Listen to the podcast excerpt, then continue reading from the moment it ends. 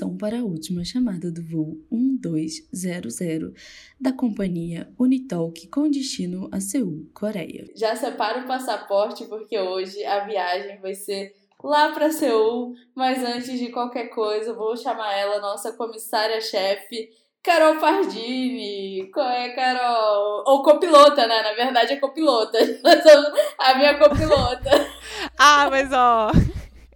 Mas eu vou confessar para vocês que eu sempre quis fazer aquele rolê das, dos comissários e das comissárias, né? De falar: é, ah, se algo acontecer, máscaras cairão sobre sua cabeça. Lembre-se de colocar em você primeiro. Gente, eu amo, amo. Fora as roupas, né? As roupas e um dos meus filmes favoritos é Voando Alto com a Gwyneth Paltrow, que ela é uma comissária de bordo, eu acho Você incrível. Sabe, uma das que mora comigo, uma das minhas universitárias e também uma das minhas sócias lá na lojinha, ano passado ela fez, né, o, o curso para ser comissária e aí só falta agora ela fazer a prova da ANAC e tal, e por conta do Covid tá tudo meio parado.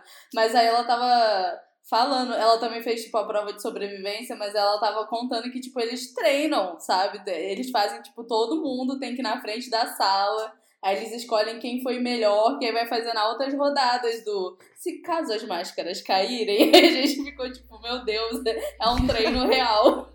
Gente, eu amo, assim, queria muito ter. Eu sei que é muito, a gente vê nos filmes muito glamour, né? Mas eu queria muito, assim, ter essa vida, tipo, ai, hoje eu tô em Paris, amanhã eu tô na Coreia, depois eu tô no Japão, depois eu tô no Brasil, sabe? Mas eu sei que é Com puxado certeza. também. Eu tenho uma amiga que ela casou com um canadense e a melhor amiga do marido dela, ela é a aeromoça da Emirates. E a menina, assim, fina, bela. E ela é desse jeito, cada dia. Do nada, a Bruna falava, ah, hoje eu vou sair com a Clarice, que ela veio fazer voo aqui pro Brasil. E a gente ficava, meu Deus. Chique. Mas a gente tá nesse papo aqui de voo, de comissária. Não, a gente hoje não trouxe uma comissária, mas a gente trouxe uma expert em viagem, gente.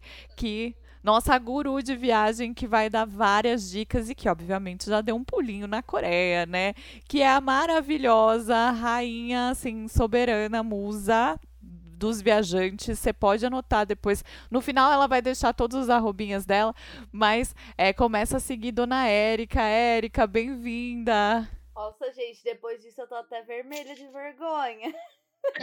que isso? Que isso, gente. Obrigada, que linda. Depois dessa apresentação, né, a gente fica até, até rosa. Muito obrigada pelo convite, meninas. É um prazer estar aqui com vocês, né? E poder contar um pouquinho como foi a minha experiência aí pela Coreia quando eu fui antes dessa pandemia, graças a Deus. A gente que agradece, mas antes do, da gente começar a conversar de viagens e afins, conta pra gente, Érica, você gosta de K-drama, de K-pop? O que que te puxou primeiro? Conta um pouquinho dessa sua vida. E aí, como que surgiu essa vontade de, viaj de viajar pra Coreia? Ou até mesmo... Aí depois já pode também emendar na sua história com as viagens, como é que surgiu. É, eu ia perguntar até como foi, quando foi que você teve esse start assim para começar um Insta é, e um canal de um canal de YouTube sobre viagens? Então, é, tudo começou quando eu fazia estágio, né? E eu tive a minha, meu primeiro dinheirinho ali, eu guardei dinheiro e fui pra Argentina com meu ex-namorado. E quando eu tirei 30 dias de férias, quando eu voltei, achei que ia ficar o resto do, do meu mês de férias lá com ele, papiando, se divertindo, curtindo a vida. E ele falou assim: então, os meus pais me chamaram e a gente vai pra Europa daqui a dois dias. Eu fiquei tipo, oi? Aí eu fiquei sozinha durante as outras duas semanas fazendo nada. Eu falei, nossa, se eu soubesse, eu não tinha tirado 30 dias de férias, né? Antes de ter ficado trabalhando, do que ficar em casa sem fazer nada, né? Consequentemente, depois disso, eu acabei me apegando muito ao fato de que eu não precisava marcar as minhas férias dependendo de outra pessoa, né? Que eu ia começar a fazer as coisas por mim e não dependendo da agenda de outra pessoa. Diante disso, eu fui fazer intercâmbio para o Canadá depois de um ano e meio. Então, fui para o Canadá, depois eu fui para Inglaterra, fui para Paris. E acabou que a gente terminou e eu continuei viajando. Eu peguei gosto por viajar sozinha. E Melhor coisa. Isso, porque eu me sentia muito independente, né? Acabava que eu já sabia mais ou menos como eu me virava, já sabia montar roteiro. É, se eu passava perrengue, eu tirava sarro dos meus próprios perrengues. Então, assim, alguns eles se repetiam, tipo perrengue com mala. Eu sempre sou muito mão de vaca para pagar alguém, tipo um táxi do aeroporto até o hotel. É muito caro, gente. Ah, mas é sempre o perrengue de carregar a mala numa escada. Mas sempre aparece uma alma boa, Jesus, obrigado por me ajudar com a minha mala.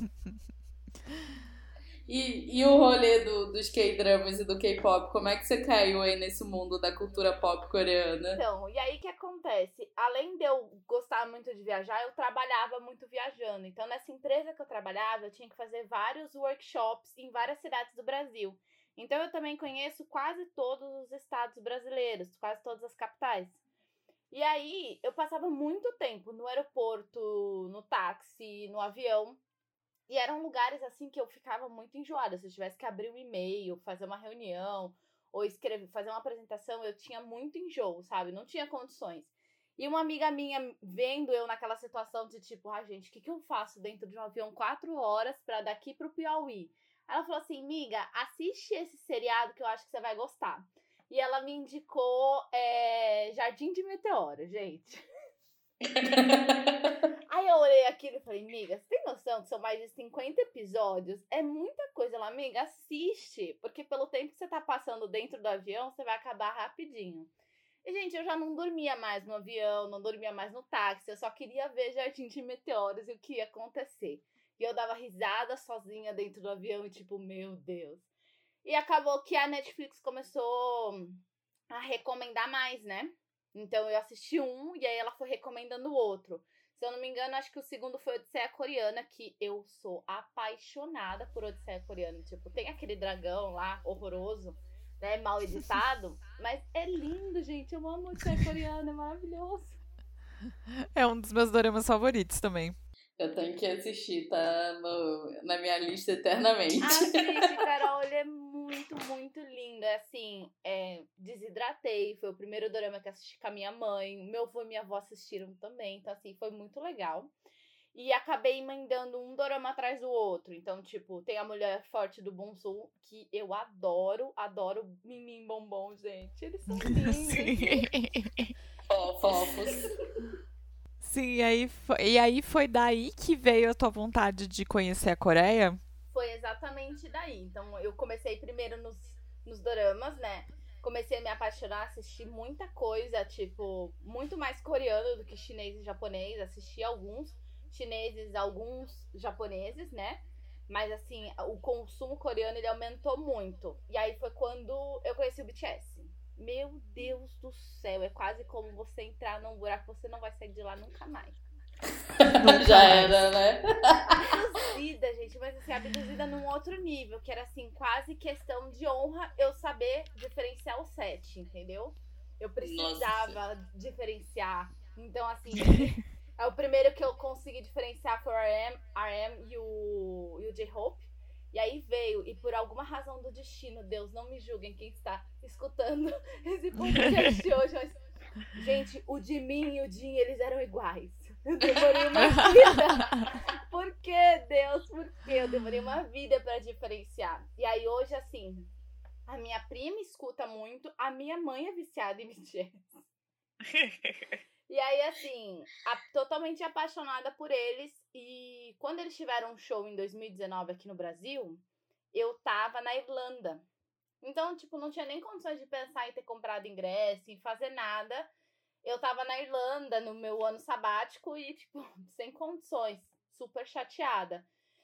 E naquele ano eu já tava com tudo planejado para ir pra Coreia. Eu falei, não, vou pra Coreia, vou conhecer várias coisas é, e se eu conseguir, vai ter o show deles lá e eu vou conseguir comprar o ingresso.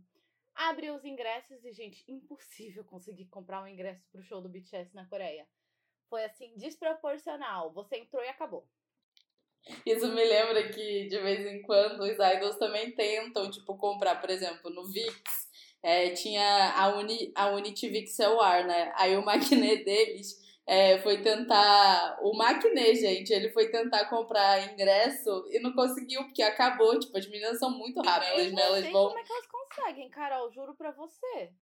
elas vão nas lan house, porque a lan house a internet é mais rápida. Aí vai todo mundo pra lan house, fica lá de plantão, e aí o bicho pega. Nossa, eu acho que deve sair uma pancadaria muito doida, sabe? É muito difícil. Não tive condições de comprar, fiquei muito chateada. Mas aí, é, quando eu cheguei lá na Coreia, eu já tinha mandado para todas as hospedagens que eu ia ficar, eu tinha mandado, ah, se você conseguiu ingresso, me avisa. Se você achando que era tipo Brasil, entendeu? vários cambistas, várias coisas. Não tem, gente. Fui pra frente do, da arena, não tem cambista. É, as pessoas nos lugares não estão vendendo ingresso. É tipo assim, é quase um. Como é que é o nome? Sabe a fábrica de chocolate? Aquele ticket raro, sabe? Sim. Ah, o ticket de ouro. Impossível de você conseguir aquele negócio. Impossível. Não, eu falo, eu já tive, eu assim, eu dei muita sorte. Sabe quando você sabe, você sente que é algo para você ir, assim, tipo, porque eu entrei, eu fui lá, botei o ingresso no carrinho, aí eu fui pegar o meu cartão, assim, numa boa. E todo mundo na internet falando: "Meu Deus, o site tá fora do ar", e não sei o que, e eu, ah, tipo, comprei aqui de boaça. E, e aí, assim, hoje eu acho que eu entendo um pouco, porque comprar o ingresso do BTS foi o que me motivou para abrir o Na Coreia Tem, né? Tipo, que eu já tava com o nome na manga e tudo, mas foi o show que me fez, tipo, falar, não, agora eu vou começar o Insta pra eu contar como é que vai ser a experiência de ir no show, né? Então, para mim foi engraçado, mas aí depois eu tentei comprar já, tentei comprar o do Sandy Júnior, por exemplo. Foi um fiasco, gente, foi um fiasco. É engraçado que a gente sempre acha que tudo vai ser nível BTS, né? Porque em 2000 e eu fui no show deles de 2017, que foi o anterior a esse da Arena. E eu lembro que o BTS estava começando, ele já era um BTS, mas era uma proporção ainda é, não tava numa proporção louca, sei lá, com os Estados Unidos, mas já, já tava, tipo, começando a ser, nossa, é o BTS. Aí eu lembro que eu fui comprar na pré-venda e eu, eu tinha direito a comprar cinco. Aí eu ia comprar o meu de mais quatro amigas. E cada uma ia pra um, pra um canto. Eu ia pra pista, pra, pra cadeira, porque eu não tenho mais idade para ficar indo pra pista prêmio e eu sou baixinha. Aí eu fui pra cadeira e aí eu, eu tava tentando comprar uma pista prêmio pra uma amiga minha e eu lembro que eu não consegui de primeira, gente, ela ficou arrasada.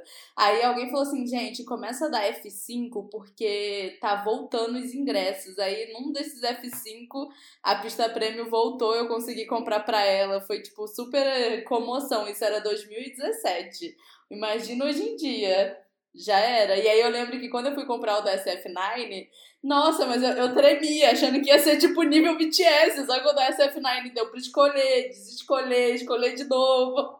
Aí, foi, foi tudo tranquilão, assim. E chegou lá no dia, tava muito de boa, tinha espaço assim. Foi até o dia que é, eu tava tão de boa que quando eu saí da, da, da, da galera que tava, tipo, na frente do palco, eu olhei pro lado e eu vi a Manu do coreanismo. Foi assim que a gente se conheceu pessoalmente. Foi assim, muito de boa, real, essa F9. Mas o BTS deixa trauma. Mas você sabe que eu tenho esses traumas já das antigas, assim, né? Eu não lembro que show que eu fui comprar, que eu fiquei sem ingresso, mas não era nada de K-pop. E aí, quando o, o John Mayer veio pra cá, né? Gente, eu amo, eu amo o John Mayer. Aí, tipo, eu e um amigo meu, a gente começou na pilha de comprar o ingresso, né? E, e a gente comprou, tipo, limite. Que aí meu amigo falou, ah, eu compro, porque ele tava lá com aqueles cartões de que aceitam a pré-venda. Aí ele comprou, tipo, sei lá, seis ingressos. A gente chegou a morrer com um na mão. Da gente ligar para alguém e falar, olha, você quer? tá sobrando. Porque a gente entrou num desespero tão grande que a gente falou: Meu, compra tudo e a gente se vira para vender, para não sei o que, mas compra o que você conseguir. E aí também agora no. O último evento que eu fui foi o Girls, né? Antes da pandemia. E só que eu fui pro evento de, de palestras. E eu tenho um amigo que é apaixonadíssimo na Kylie Minogue. E ela vinha, né? E aí foi, foi a cena mais engraçada, a gente no escritório dando F5 para comprar o ingresso, porque tinha os fãs dela e tinha os fãs da, do Little Mix, né, das misturinhas. E aí a gente não conseguia dentro da empresa, porque tudo é fechado, tudo blocado, né? E aí corre a gente ir no shopping para comprar o, o tipo, para pegar a internet do shopping ou de qualquer lugar, é, para conseguir comprar o ingresso para ele. Foi a cena mais engraçada, assim, eu tenho stories disso, assim. Tipo, Nossa, dele desesperado, assim, aí no final ele super feliz com o ingresso da Kylie Minogue na mão, assim, foi bem legal. O fã passa cada perrengue, né? Passa. Então, é bem, é, é bem isso, o fã passa perrengue. E aí, no ano passado, quando eles anunciaram a última turnê, né, que era antes dessa pandemia do, do Só Jesus, né, é, não tava anunciado Brasil, né? E eu fiquei desesperada. Falei, não é possível, gente. Eu já perdi dois shows, né? Não vou perder de novo. Então eu abri e me cadastrei para cidades que eu sabia que eu conseguia sair do Brasil para assistir. Então me cadastrei Orlando, Miami, me cadastrei Chicago e Canadá.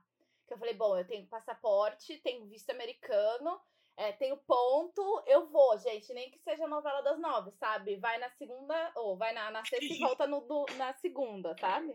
Eu, eu tinha que ter te conhecido, Érica, em 2000 e... foi em 2018 ou 2017. Eu passei por uma frustração enorme que eu, meu, a, a, o grupo, né, que me trouxe pro K-pop, que foi meu grupo ultimate por muitos anos e até hoje é uma das meus grupos favoritos, é o God Seven. E eles nunca vieram pro Brasil, nunca. Aí o mais perto que eles chegaram foram o Chile. E eu lembro que eu comecei a fazer as contas, mas eu fiquei assim uma semana chorando e nessa época eu ainda não, eu ainda tava morando no Rio. Aí a minha amiga que mora hoje em dia comigo, que eu falei que é essa que fez o Cruzeiro Moça, eu já tava há tantas semanas chorando que ela falou: engole o choro. Para! Você, você tá achando o quê? Que só você perdeu o show do, do seu grupo Ultimate? Quando o BTS veio pro Brasil, eu não fui. Então, engole o choro. Aí eu, tá bom, eu vou parar. Ai, gente, mas olha. Mas eu comprei o ingresso. Ah, eu tenho um ingresso comprado pra Chicago, mas foi cancelado. Eles perguntaram sim, sim. se a gente queria o dinheiro de volta. O ingresso custou uma fortuna, né? Mas eu falei, eu não quero dinheiro de volta. Eu comprei com seguro. E eles falaram que quando fizer o show de novo, engraçado. Eu falei, gente, já foi tão difícil conseguir esse ingresso. Você acha que eu quero dinheiro de volta? Eu não quero dinheiro de volta, não. Eu quero os meninos na minha cara, na minha frente. Não importa o que é. Me ajuda aí, né? BTS até segunda-feira na minha mesa. Vamos começar agora a começar a falar sobre esse podcast, esse episódio é para você que quer se planejar. Você sabe que a gente tem aqui uma, uma meta na vida que é fazer a excursão Unitalk para Coreia. Você tá super convidada para ser nossa guru e com a gente. E eu lembro que quando eu entrei no K-pop, é, tinham poucos youtubers de K-pop e menos youtubers ainda que falavam sobre esse esquema de ir para lá. E eu lembro que na época, quem falava muito isso, você deve conhecer, são as meninas que na época era mais viagem, por favor, hoje em dia se chama Oh My Friend TV, que é a Amanda Marcela. E eu lembro que é, isso foi 2016, o ano que eu entrei. Elas falaram assim, do jeito que é, elas deram assim um panorama para você passar 15 dias na Coreia, era tipo 10 mil reais. Isso procede? Isso procede ainda informação. Eu fiz uma cotação faz o quê? Umas duas ou três semanas, mais ou menos, que dava uns 9.500 reais para passar uh, 13 dias. Passagem ida e volta, hospedagem, alimentação, é, transporte. Então, tava tudo incluso, sabe? É, o que não estava incluso, tipo, eram as compras. Mas pensando em consideração que o mais caro é a passagem, tava super em conta, sabe? É, eu vejo assim, a, é, ir para a Coreia não é caro. É que as pessoas usam muito o termo caro sem nunca ter pesquisado.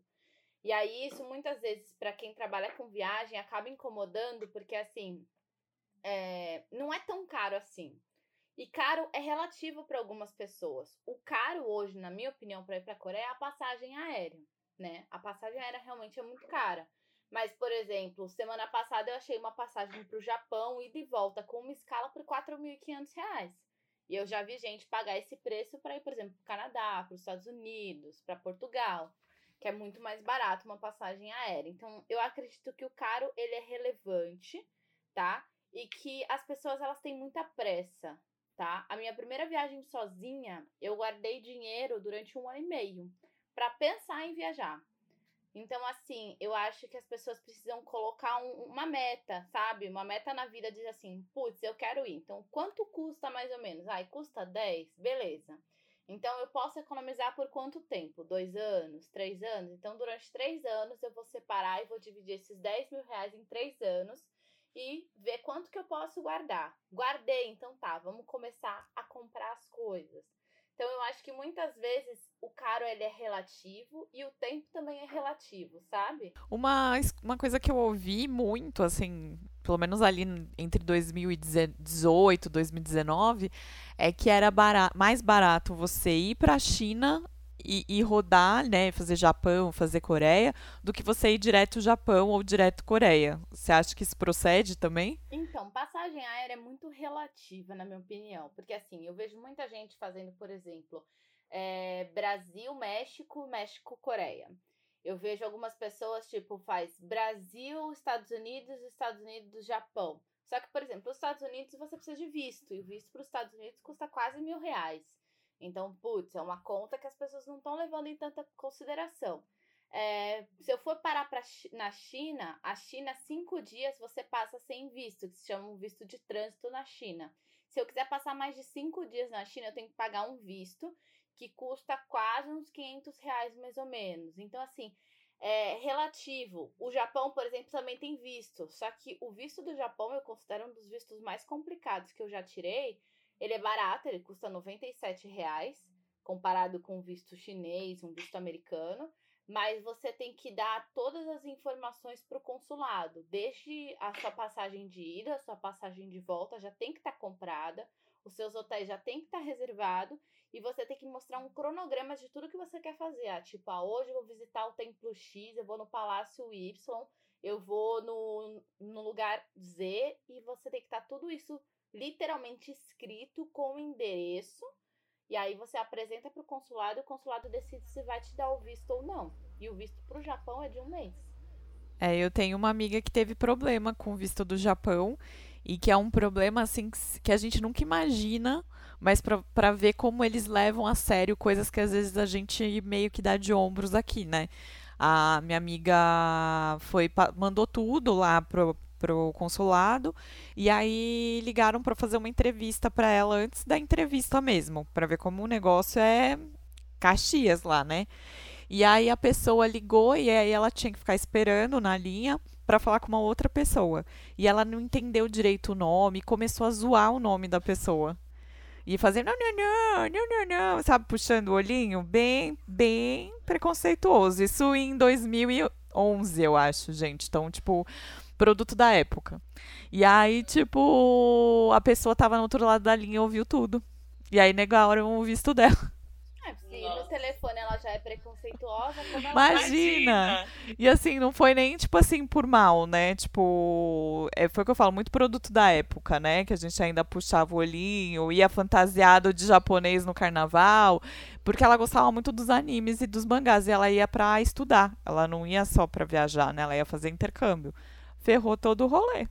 Então não não tirem sarro, presta bastante atenção no que você vai falar, toma muito cuidado, porque ó. De você se vestir, sabe? Lá Sim. essa coisa de decote, é, de ombros à mostras, é, roupa curta, né? Tatuagem à mostra, gente que tem tatuagem e tudo mais, também tomar cuidado com isso na hora de mostrar para o consulado, assim. Eu, obviamente, peguei uma moça jovem, foi super tranquila, foi super atenciosa porque eles pedem o seu comprovante de rendimento, né? Então, naquela época eu já tinha saído do emprego, mas eu ainda estava recebendo seguro-desemprego, né? Então, eu mostrei o comprovante de rendimento e mostrei o do meu pai também. Ela, não, não precisa, o seu tá bom. É, e foi muito tranquilo, realmente foi super tranquilo. Mas, assim, a parte cultural tem que ser levada muito em conta. E, assim, é a gente estava falando, você estava falando sobre esse planejamento de, tipo, dividir, né? Que isso é real, assim, a gente é muito imediatista. Eu sou super assim, tipo, eu quero viajar, eu quero ter o dinheiro para ontem conseguir viajar. E aí eu lembro que eu tenho uma amiga que a mãe dela sempre viaja. E uma vez ela me falou uma frase assim que foi muito importante. Ela falou assim, cara é, e elas vivem, tipo, num lugar de, tipo, subúrbio do Rio, que é uma classe, classe média-média. E aí ela falou, cara, é, a gente não esbanja, não falta comida, não falta nada, mas assim, minha mãe, ela não pede um iFood, ela viaja uma vez por ano pra Europa, mas ela não pede um iFood, sabe? Ela é muito econômica. Então, você tem alguma, tipo, dica, assim, de é, coisas que dá para ir cortando que não vai parecer que você tá parando sua vida para guardar esse dinheiro para viajar? Acho que são prioridades na vida, sabe? É uma coisa que eu guardei para mim e que hoje eu uso muito aqui em casa de vez em quando minha mãe até briga comigo, mas assim, é, eu sinto que antes de você comprar alguma coisa, você sempre tem que perguntar: eu preciso disso, né? É o famoso do tipo assim, eu preciso comprar essa blusinha, ela vai fazer sentido para eu comprar, por exemplo, nessa situação de pandemia que a gente tá, sei lá, vale a pena eu gastar, por exemplo, é, não sei se vocês conhecem, tem uma marca famosa de vestido chamada Antiques. É, os Sim. vestidos são muito bonitos, isso e aquilo, mas são vestidos que, por exemplo, chegam a custar de 300 a 500 reais um vestido, né? A gente tá em pandemia, a gente praticamente não tá saindo de casa, assim, será que é necessário eu comprar um vestido nesse valor? Tipo, eu preciso disso? Então, assim, é, são esses tipos de coisas que a gente muitas vezes coloca lá em cima e aí a gente tem que pensar se precisa ou se não precisa. A história do iFood é muito boa, porque assim, é você separar e falar assim, bom, uma vez no mês eu vou bancar o iFood para mim porque eu gosto, porque eu quero, porque é legal. E aí pensar em quantas coisas você tá gastando a mais é, uma boa sugestão também é que as pessoas elas não têm ideia de quanto elas ganham e muito menos quanto elas gastam. Elas só simplesmente colocam ali, tipo, ah, tem dinheiro na conta. Ah, eu vou comprar essa blusinha, eu vou comprar essa garrafinha, eu vou comprar essa caneta. E aí vai juntando no final do mês, deu para pagar, fechou, beleza. Mas se você tivesse uma planilha, um aplicativo, alguma coisa onde você conseguisse enxergar o seu gargalo de dinheiro, né? Ela é muito importante. Normalmente, aqui na minha casa, o gargalo de dinheiro vem da onde? Vem de supermercado, tá? Então a gente compra muita coisa. É, no supermercado tem coisa que precisa, tem coisa que realmente não precisa, sabe? Aquelas coisas. Ah, o sorvete, o chocolate, um monte de lame que eu gosto de comer quando tô com preguiça de comer a comida que já tem pronta, sabe? Uh, e também tem a situação da farmácia.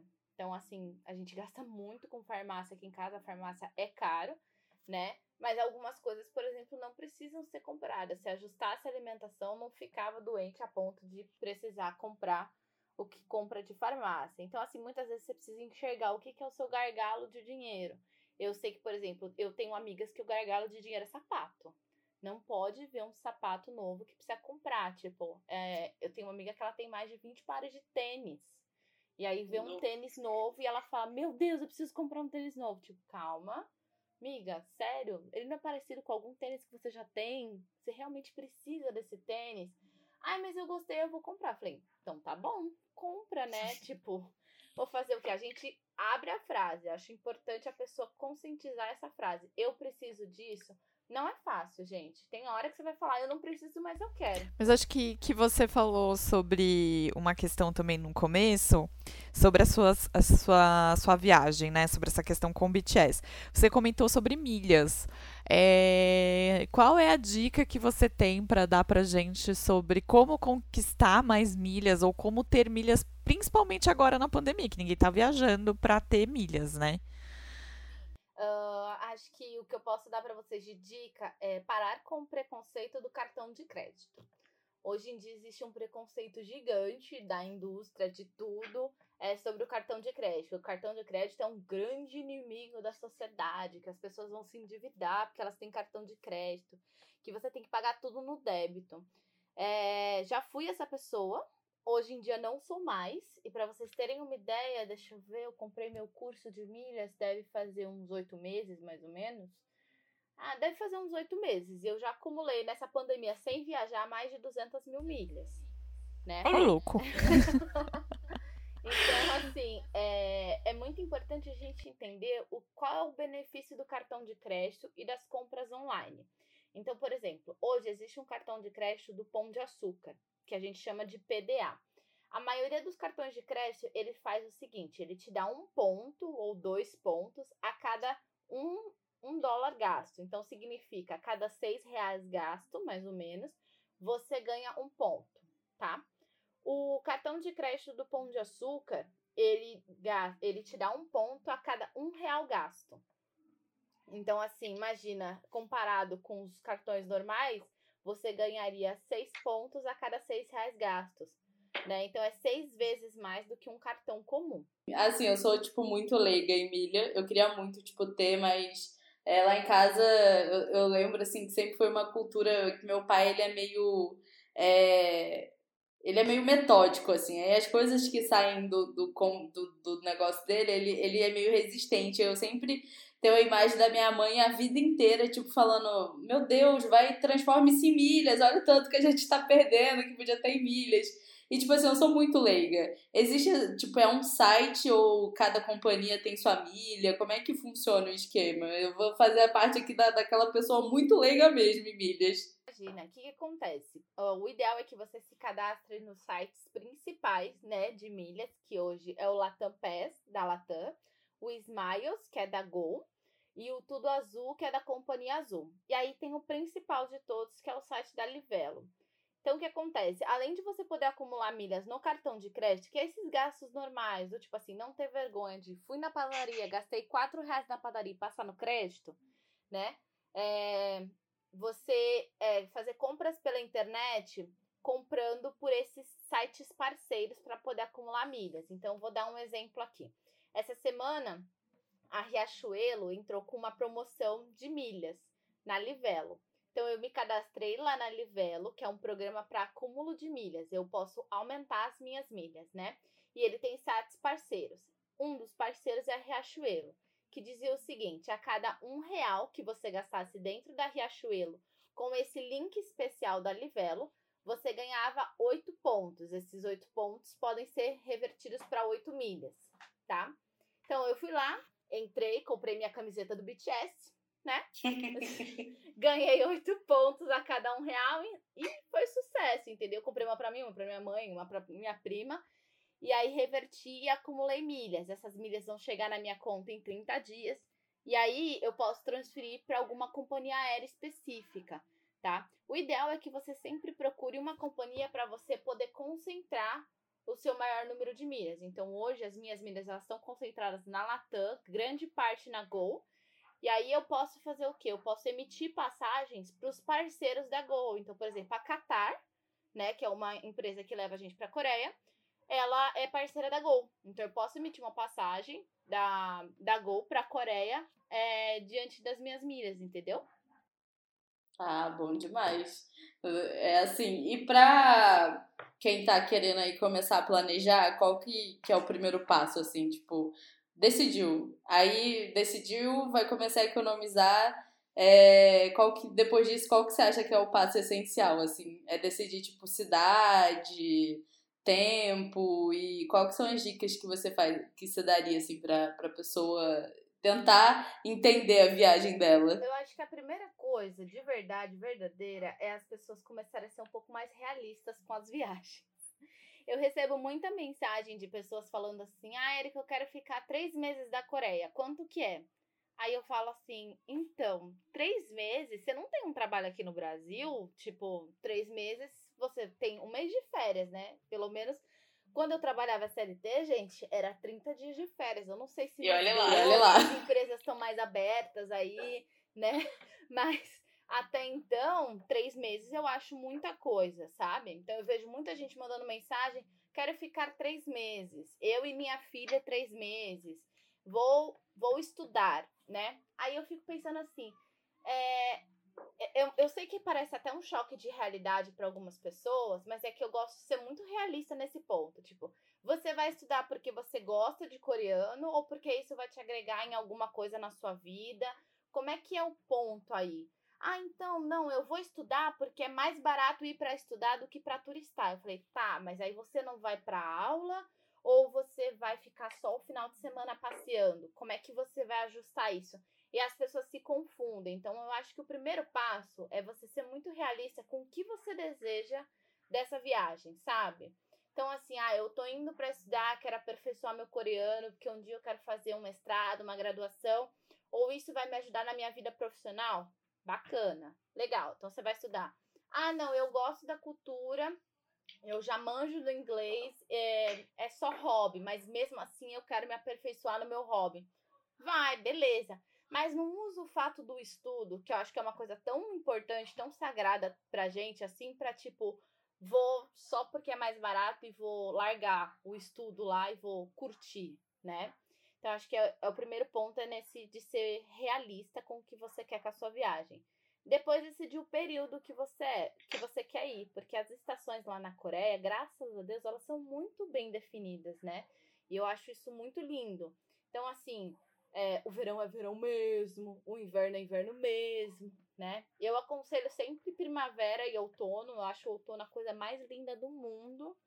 É totalmente diferente do que a gente vê por aqui. Então, define uma estação do ano.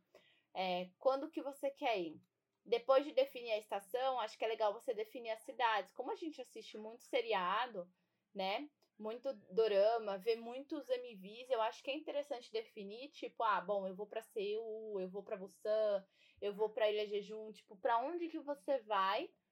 Porque isso vai interferir também no custo, né? Por exemplo, um trem para Busan, gente, não é barato, sabe? É, é até bem salgado pro bolso, sabe?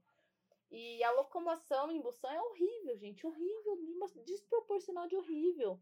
Um ônibus lá para você se locomover de um lugar para o outro é mínimo 40 minutos dentro do ônibus, sabe? Nossa então, Senhora. Então, assim, é, é uma cidade muito pequenininha e muito difícil de você se locomover com transporte público, metrô e tudo mais. Então, assim, é, todas essas coisas têm que ser levadas em consideração. Outro ponto. E vale dizer que Coreia não tem Uber, né? Exatamente, lá é táxi, né? Tem um aplicativo lá específico que eu agora eu não me recordo do nome, que é um aplicativo tipo Uber, mas assim, o transporte público em Seul ele é sensacional, assim, muito, muito, muito bom. É, é super fácil de você usar o ônibus. Eu aconselho usar ônibus principalmente para você ver a cidade, sabe? De repente, vou parar um ponto antes, um ponto depois para você andar. É uma cidade gostosa de você andar. Tipo, ah, são só 20 minutos andando. Não pega o, é, não pega o trem, né? Vai andando. É super seguro. Eu andei de noite, de madrugada mesmo, sabe? Tipo, uma da manhã. E foi bem tranquilo, não aconteceu nada, ninguém mexe com você. Não, não, não é uma cidade que apresenta perigo, Seul, por exemplo. Mas, assim, é, eu sinto que as pessoas precisam explorar. E outra coisa, entender que o corpo ele precisa de descanso. Eu sei que quando a gente vai para qualquer lugar, a gente quer muito aproveitar. Só que a gente tem que pensar que uma viagem daqui para a Coreia são mais de 24 horas, né? São dois aviões, aviões longos. É, são 20, mais de 24 horas. O teu fuso vai estar tá totalmente desregularizado. Então eu vejo muita gente falando assim: ah, então eu vou chegar lá e aí eu já vou pegar e vou ficar na Ilha Jejum, vou ficar dois dias e volto. Gente, deixa o seu corpo respirar um pouco, sabe? Você precisa se habituar com o fuso. Eu tava na Califórnia e fui pro Japão, meu corpo demorou três dias para se habituar com o fuso. E tipo, eu já tava quatro horas na frente, sabe? A diferença era de oito horas, não era nem de doze.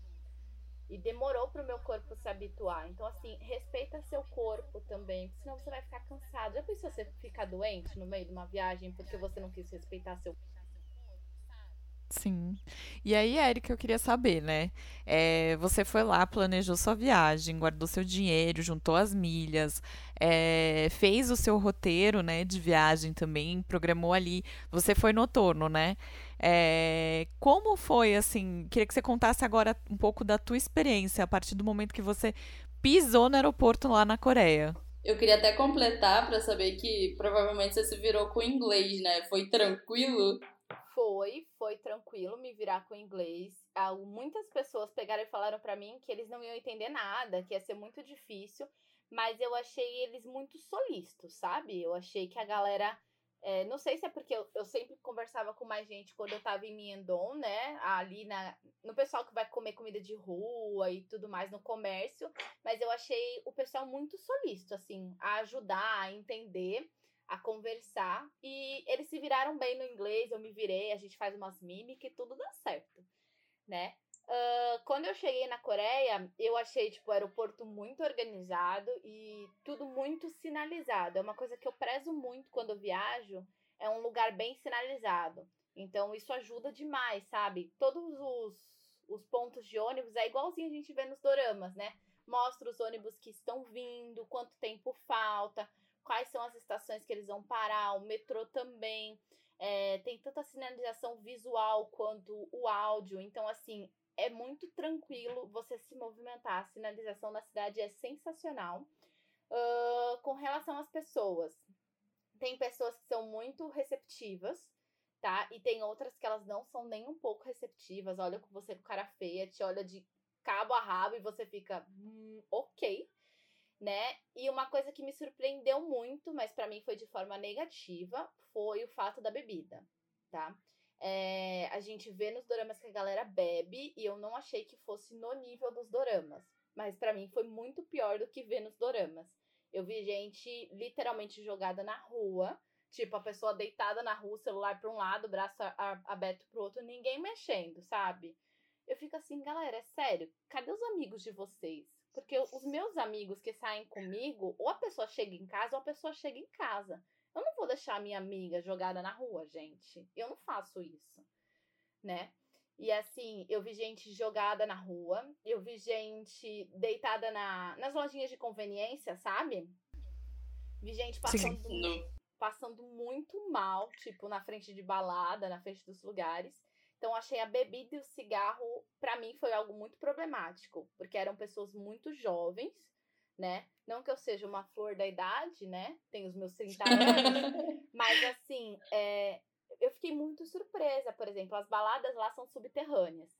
E aí, imagina, um lugar subterrâneo tem uma janela e tá todo mundo fumando lá dentro. Foi horrível, gente. Eu saí de lá com a minha roupa cheirando a cigarro. Foi nojento. E aí, Erika, eu queria saber, assim, já pensando em coisas mais. experiências mais boas da viagem.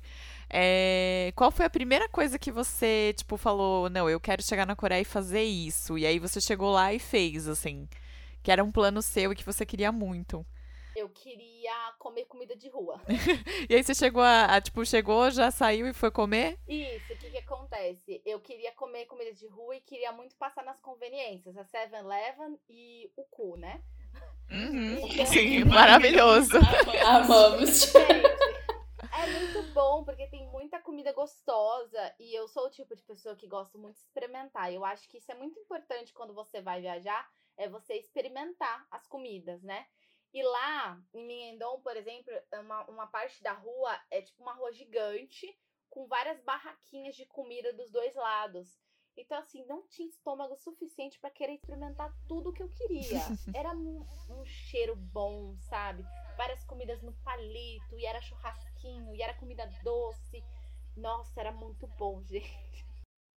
E qual foi sua comida preferida? Que eu mais gostei era um. Eu não vou lembrar o nome, gente, mas era um espetinho que ele vinha com uma carne de porco.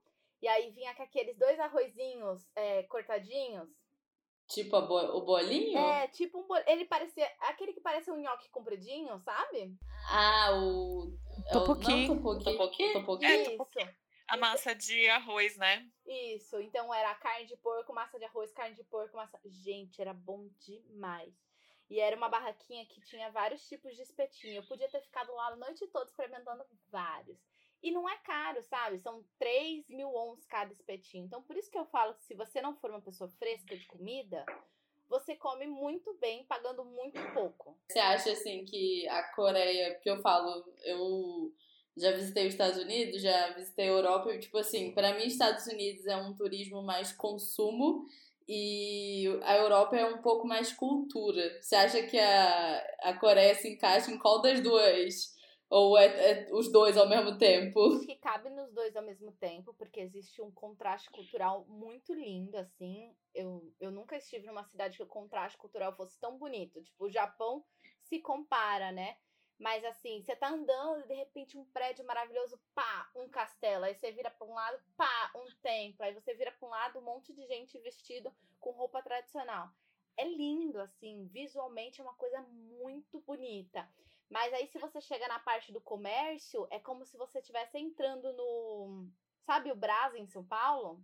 Uhum. É tipo o Brás em São Paulo, gente. Eu entrei numa rua, uma rua só de chapéu. Eu falei, como pode isso, Brasil? É, todos os tipos de chapéus possíveis e imagináveis. Eu falei, nossa, eu nem sabia que isso existia. Imagina a Betinha aqui com vários, sabe? Então, assim, incrível, incrível. Tem de tudo, assim. Se você levar uma mala, tipo, pra comprar, você volta com ela lotada. E você acha que o que mais vale a pena comprar lá é skincare ou tem outra coisa que vale mais a pena? Ah, eu acho que é skincare porque aqui no Brasil, o pessoal que traz é muito caro, né? Lá vale muito a pena comprar produto de skincare e é tudo muito diferente do que a gente tem aqui, né? O pessoal se cuida muito, então você chega lá, por exemplo, você vai aqui na Liberdade, né? Aí você tem tipo uns 10 tipos de máscara. Lá você tem uma fileira, uma parede com vários tipos de máscara. E você fica, mano, eu quero todas. E eles não vendem, tipo, tem algumas lojas, né, que vende uma, mas eles têm um comércio muito do tipo, compre um e leve dois, compre dez e leve vinte. Você fala, oi? Então, Nossa. você ir com as amigas faz sucesso, entendeu? Você compra e você divide. Eu queria saber um pouco até mais do seu roteiro na, na Coreia, assim, onde foi que você foi, onde você visitou, assim, e principalmente qual foi o lugar que mais te marcou? Bom, vamos lá. Eu vou até abrir aqui o meu, o meu roteiro, que eu acho que fica mais fácil. Mas, assim, já dizendo o lugar que mais me marcou, é... eu não consigo falar o nome dos lugares, é maravilhoso isso, né? Mas assim, é o castelo principal que tem na entrada. Sabe o Rei Eterno? Pronto. Uhum. Pronto, o Rei Eterno. Tem o rei lá na frente e atrás tem um castelo, certo? Sim, sim. Então, aquele castelo especificamente, ele me marcou muito, porque eu tava muito indecisa se eu ia vestir roupa tradicional ou não, que era o hanbok, né? E eu uhum. falei, ai, não sei se visto, se não visto, tô na dúvida. E aí eu vi muitas pessoas vestidas. E eu tinha feito amizade com uma menina no metrô, que foi quando eu vi o preconceito, né? Tipo, ela era é, é, é preta, né? Ela uhum. era da Nigéria e a gente fez super amizade e fomos alugar Books. Gente, foi tão maravilhoso. As meninas da loja, elas ficaram tão felizes de vestir a gente. Foi uma, uma sensação muito boa, porque a gente começou a escolher e elas começaram a aparecer com várias opções. Eu me senti, sabe aqueles doramas é, de época? Que as pessoas Sim. vêm com muitas opções para você poder vestir. Uhum. Nossa, eu me senti maravilhosa, porque o pessoal chegou com muitas opções e foi vestindo. Ela falou: não, usa essa bolsa e coloca esse grampo no cabelo. E foi muito lindo, assim. Você, se você tiver vestida a caráter, você não precisa pagar para entrar no castelo, mas são só 3 mil wons, né? E foi uma sensação maravilhosa. Era outono, as flores estavam vermelhinhas, tinha algumas amarelas. Então você tirava foto, era. Foi muito, muito, muito bonito, gente. Eu não sei descrever, foi muito maravilhoso. Eu fiquei feliz, então, de saber que existem muitas opções para pessoas de corpos normais, né? Sem ser asiático. Exatamente, eu acho que isso é uma boa opção também é, ressaltar que por mais que os corpos sejam muito magros, né, são corpos de pessoas que usam P, PP, talvez um M, é, hoje eu uso 48, tá? Então, assim, coube em mim tranquilamente, gente. Não ficou aquela coisa apertada e coube no meu braço. Eu tenho um braço enorme, né? E, e coube no meu braço, fiquei tão feliz. Ah, isso é bom demais. Eu lembrei o que eu ia perguntar, porque assim, eu como uma pessoa de humanas, Toda vez que eu vejo vlog de alguém na Coreia ou vlog de alguém no Japão, no Japão é o que mais me deixa confusa. É dicas para saber fazer a conversão. Porque eu acho que na Coreia é até um pouquinho mais fácil, mas o, o a do Japão, eu fico assim, foi tranquilo ou você, teve tipo algum aplicativo que, que te ajudou? Como é que foi esse esquema da saber fazer a conversão, né? Principalmente, eu acho que é ter noção também do quanto você está gastando em real, né, na compra. Então, para você levar para Coreia, o ideal é que você leve ou euro ou você leve dólar, né? A maioria das pessoas leva dólar. E aí você pega e você troca lá em Minindon mesmo, que é o é tipo o centrinho de tudo, sabe? Tudo acontece em Minindon. Aquele lugar é maravilhoso. E assim, é... o, eu levei euro, e para mim funcionava o seguinte: a cada 10 mil wons, para mim era 35 reais. Então, eu para cada pessoa a conversão vai ser diferente, né? Porque tudo depende de por quanto que você comprou o euro ou o dólar e por quanto você conseguiu trocar lá na Coreia, entendeu? Então, o ideal é que você pegue, por exemplo, sei lá, 500 dólares e você troque. Quando você trocar, você vai fazer essa conversão E você vai entender que a cada. Desculpa, que a cada um, a cada 10 mil ons você está gastando tanto. E uma conta que muita gente faz na Coreia que faz muito sentido é o fato de você pegar e dizer que a cada mil ons é um dólar, por exemplo. É um pouco menos, né? Mas é uma boa conta também que faz sentido. Só que como eu tinha euro na época que eu comprei muito mais barato, para mim a conta foi muito mais barato. E aí eu queria aproveitar esse gancho da, da Carol e te, e te perguntar sobre aplicativos, se você tem alguns aplicativos para indicar para auxiliar a viagem. Sim, porque que acontece? O aplicativo do Google Maps não funciona lá. Ele até funciona, mas é horrível, gente. É muito, muito ruim. E aí tem uns aplicativos específicos para você poder usar. Deixa eu ver se eu consigo achar um nome. Vocês sabem por que, que não funciona? É pra. Quer dizer, eu ouvi falar, não sei se é fake news, mas eu acho que é não. Mas é pra Coreia do Norte não ter acesso. Aí por isso que eles não usam Google, no, por isso que o deles é nave. É, são, é um outro tipo de pesquisa. É isso mesmo. Pelo menos é o que não... todo mundo diz que é, é bem isso. Né, pra não ter o país mapeado, porque é muito louco, né? E você bateu de cara com quartéis lá ou com soldados bebendo? Mano do céu, olha, juro pra vocês, eu não sou apaixonada das pessoas dos soldados. Sabe aquelas pessoas? Ai, eu vi um cara de farda, que lindo, que maravilhoso, pá, pá, pá. Nunca achei que fosse uma coisa incrível, mas. Gente, a cada esquina tinha um homem fardado e era a coisa mais linda do mundo. Eu falei, ai, gente, eu vou ficar aqui. Famoso chega manteiga derrete. Não é? Sim. Uh, ah, é aqui, ó. O Google Maps não funciona na Coreia do Sul. Deixa eu ver aqui o nome do aplicativo. Uh, é o Kakao Metrô, o Kakao Bus e o City Mapper. Para você poder se locomover, né? Então, o, o City Mapper para mim foi o, o, meu o meu preferido, assim. Porque ele me dava tanto a parte do. Tanto a parte do, do metrô quanto a parte do ônibus.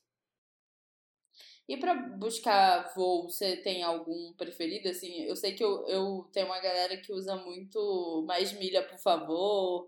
Tem o Google Flights. Qual que é o que você mais usa, assim, seu preferido para pesquisar voo? Skyscanner. É o meu Esse preferido. daí também já ouviu falar. Ele é muito top porque eu pesquiso por mês e não pesquiso por dia. Então, se você tem uma agenda mais flexível, do tipo assim, ah, eu não vou sair de férias nesse dia, ou você pode é, optar por um dia específico para sair de férias, eu acho que pesquisar por mês faz muito sentido. Porque ele vai te dar exatamente o dia que o voo tá mais barato. Então, assim, tem gente que fala, ah, comprar no sábado é mais, é, é mais caro. Mas depende, tem dia que o sábado tá barato, tem dia que é a terça. Então, assim, tudo vai da pesquisa de como que a gente faz. E pesquisar por mês já ajuda muito. Tanto que, assim, na parte da hospedagem, lá na Coreia, é hospedagem, na minha opinião, é uma hospedagem cara, tá?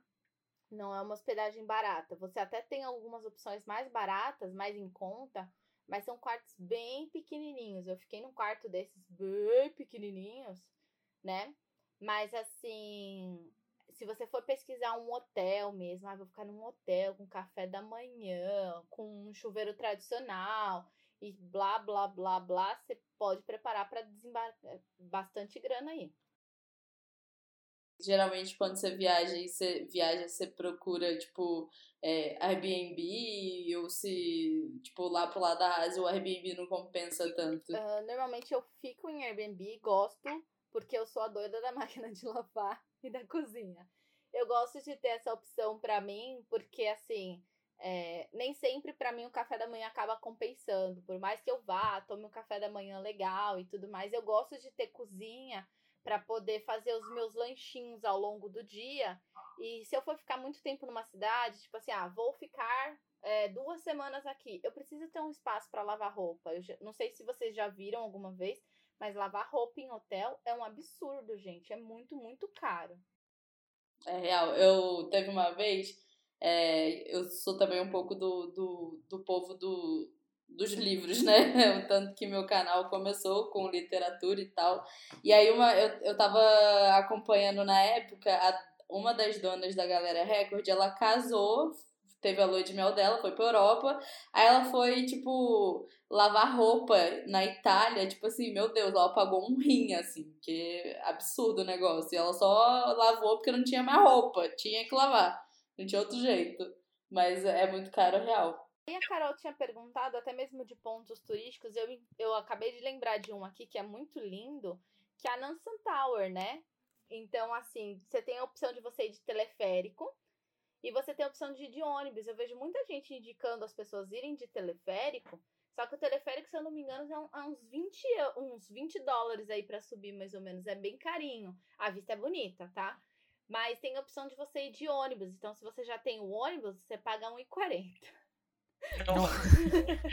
Aí você só tem que subir uma ladeirinhazinha assim, nada muito wow, mas é, assistir o pôr do sol daquele lugar é muito lindo. Para quem assistiu Odisseia Coreana, Boys of Flowers, é, que tem aquela parede de cadeados, gente, é lindo, lindo. Ah, até agora que saiu é para todos os garotos de amei. É, True Beauty também tem uma cena lá e tem bem essa cena do dela passando, assim, dela pagando pra entrar e tal. É bem interessante de ver, inclusive. O My Ghosts também tem uma cena decisiva na dança Tower. Então, lá é o ponto teleférico. Top, o ponto top de tudo, assim. Se você puder ir, além de você ver o, o, o lugar onde vários doramas foram filmados, né?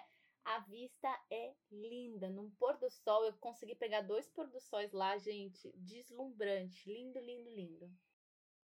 É, meu sonho, quando eu vou pra Coreia, é conseguir um Airbnb que seja aqueles prédiozinho que tem três andares e aí, tipo, o ficar no último andar que tem aquela, aquela área ali que também sempre parece ter vista linda, assim. Ai, é Sim. verdade, deve ser muito lindo. Tem Ai, um é assim... famoso. Oi? Oi? Tem um hostel famoso com, com essa vista. Ele tem uma vista bonita pro, pra Nansan Tower e tem as mesinhas e tudo mais, mas ele não é muito barato. Você lembra o nome? Um, não me lembro, mas acho que quando você joga Coreia, especificamente no Booking, ele aparece, a primeira foto normalmente é ele. Eu vou ver se eu acho aqui para depois contar para você. E aí, assim, aproveitando que a Erika tá aqui e ela faz algo que é muito, muito interessante, muito bom, que é viajar sozinha, vamos abrir aí, Carol, para ela fazer o coach da viajante. É, eu tava pensando nisso, tem que botar ela pra fazer o coach do viajante, que eu, eu, eu tive muito eu sempre tive muito bloqueio por viajar sozinha por muitos anos, porque eu sou muito tímida. Até que quando eu viajei a primeira vez sozinha pra Europa, tipo, eu já falei aqui algumas vezes, foi o casamento da minha melhor amiga, mas a, até então, tipo, em Edimburgo, eu sempre tinha ela me ajudando, né? Aí eu fui fazer um voo rapidão de país de, no País de Gales, que foi minha história de fanfic aqui com um menino japonês. eu lembro que foi a primeira vez que eu fiquei sozinha num país que eu não falava a língua. E isso foi uma virada de chave, assim. Então, é, é muito importante você virar essa chavinha e entender que, cara, você, você consegue se virar. Vai dar certo. Mas não sou eu que vou fazer o coach, é a dona Érica. Esse é um momento que a gente abre aqui pra pessoa fazer tipo um minuto de sabedoria, sabe? Ó, oh, só antes eu encontrei aqui qual que é o nome do hostel. É Miendo Rooftop Hostel. A primeira coisa, eu acho que a gente precisa se amar antes de conseguir amar outras pessoas. Né? E fazer as coisas pela gente antes da gente fazer as coisas pelos outros. E um ponto muito, muito, muito importante é não limitar os seus sonhos e colocar ele na mão de outras pessoas. Eu sempre falo outras pessoas, que pode ser seus pais, pode ser seu namorado, seu marido, seus amigos. É, esse pequeno tempo que a gente pode passar junto, ele é muito importante. É,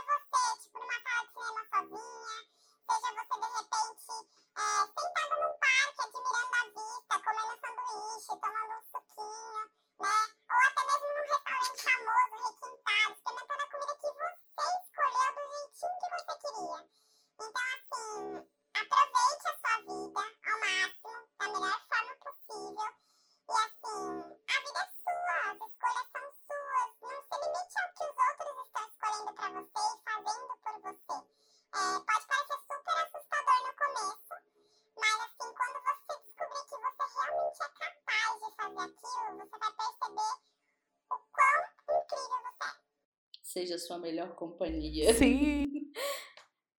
E conta pra gente, Érica, onde é que a gente pode te achar na internet, suas redes sociais? E você já tem alguma viagem aí que você, você pensa assim, pós-pandemia? Você fala, essa vai ser minha primeira pós-pandemia? Então, é, vocês podem me encontrar. Normalmente as pessoas me acham muito mais no Instagram, então vocês colocarem arroba com K, né? Underline K, já vai aparecer a minha fotinho lá, porque o meu é arroba Klink, né? Uh, e assim, pós-pandemia, gente, eu tenho uma que ela tava agendada, tava indo, fluindo, que era para ir pro Egito, né? Ia fazer Egito, é, Jordânia e Israel, mas não rolou, né? não rolou, mas eu fui convidada por uma agência para poder fazer a programação de um grupo para ir para Coreia, né? Então a gente ainda, Olha. Tá, a gente ainda tá organizando, mas se Deus quiser, a gente quer ver se rola esse grupo pro ano que vem. Aí quando tiver tudo certo, eu conto pra vocês também, que vai ser muito divertido. Mas a gente gosta muito de viajar sozinha, mas tem muita gente que tem medo, né? Então Sim. a agência se ofereceu para fazer todo esse trâmite aí para levar um grupo bem legal para Coreia. Então assim, tem Egito, tem Coreia, quero muito voltar para Disney também né? Eu ia passar meu aniversário de 30 anos com o Mickey, but não deu certo. eu acho que a pandemia camelou o rolê de todo mundo, né? Eu também tava combinando com os meus amigos que eu tenho é, dois amigos meus que moram na Europa, né? E todo mundo vai fazer 30. E a gente falou, gente, vamos, vamos fazer a viagem dos 30. Aham. Uhum. Ué, faz, faz depois a viagem dos 30. Não, vamos fazer depois, com certeza. Eu tenho, que nos aguarde. eu tenho um amigo que vai comemorar o aniversário dos 30. Tipo, ele já fez, né? Fez na pandemia, mas ele falou que vai fazer o aniversário dos 30 depois que a pandemia passar e a gente vai vacinado e tudo mais, né? E eu já falei, gente, eu quero baladas com as músicas de 2020. É, a gente vai fazer o grupo do, dos que trintaram na pandemia sucesso. Aniversariantes da pandemia. Check. Sim. Real. Mas, é, e você, Carol, quer mandar algum recado? Ai, gente, aproveitando que a gente tocou nesse tema, né? Fiquem em casa, se cuidem, só saem por necessário. É, muito álcool em gel, máscara, assim, tipo, vamos respeitar esse período para que ele possa passar Rápido Pelo não digo, de né? Deus, eu não aguento mais. Rápido eu não digo mais, porque no começo a gente achava que era 15 dias e estamos aqui ainda, né? Há um ano. pois é. E, e aí, pra gente poder se ver, né? Tô louca pra marcar um encontrinho, pra gente poder conversar, fazer uma gravação do Unitalk é, ao vivo, assim, todo mundo junto. Então, se cuidem, cuidem das suas famílias pra gente passar por esse período bem. Acho que esse é o meu recado. Ah, com certeza. Inclusive, ontem eu entrei numa pira pira de começar a ver vlog antigo de pessoas viajando. E ultimamente eu tô numa fase que, tipo, praticamente a única pessoa que eu assisto no YouTube é a Flávia Kalina. Eu não sei porquê. Ela não é meu gênero de conteúdo, mas eu gosto muito da família dela e tal. E aí eu tava vendo uns vlogs que ela fez na Disney. E aí do nada, nos vlogs começou, tipo, ela e a família dela começando a, a ter que voltar para casa rápido, porque tava começando a pandemia. E começou a me dar um aperto no coração. Eu, meu Deus.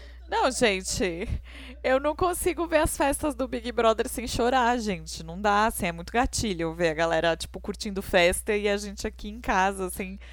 Mas, ai, Sim. é preciso, essa, gente, é preciso. Essa galera aí. E agradecer a Érica, volte sempre, as portas estarão sempre abertas. A gente ficou muito feliz é, de poder trazer você aqui. Você é uma pessoa que nós duas é, admiramos muito o conteúdo, então não deixem de seguir ela, que ela tá sempre com dicas muito bacanas mesmo. E no mais, vocês já sabem, né? Pra achar a gente, estamos aí no rumo à maratona de 2K. Inclusive, eu vou fazer uma proposta pra Carol de Dorama quando a gente terminar de gravar. Ah, e falta pouco, gente. Ó, estamos no 1860, ah no dia da gravação desse episódio, então falta pouco. Falta mesmo. E já sabe também, se quiser mandar é, perguntas, sugestões de pautas, aquele momento de uni para uni, onde vocês abrem o coração de vocês, é unitalk2020.gmail.com Pra achar a Carol nas redes sociais é só procurar arroba na Coreia tem, tanto no YouTube quanto no Instagram. O meu agora é Carols Caputo no Instagram e lá no YouTube, é, no YouTube eu tô como Mundo da Caputo. Também tem agora o Momento Jabá da minha lojinha, Três Marias Store, que é pra ajudar a gente pra juntar dinheiro pra viajar. E é isso, gente. Não é? Apertem os cintos e até o próximo destino.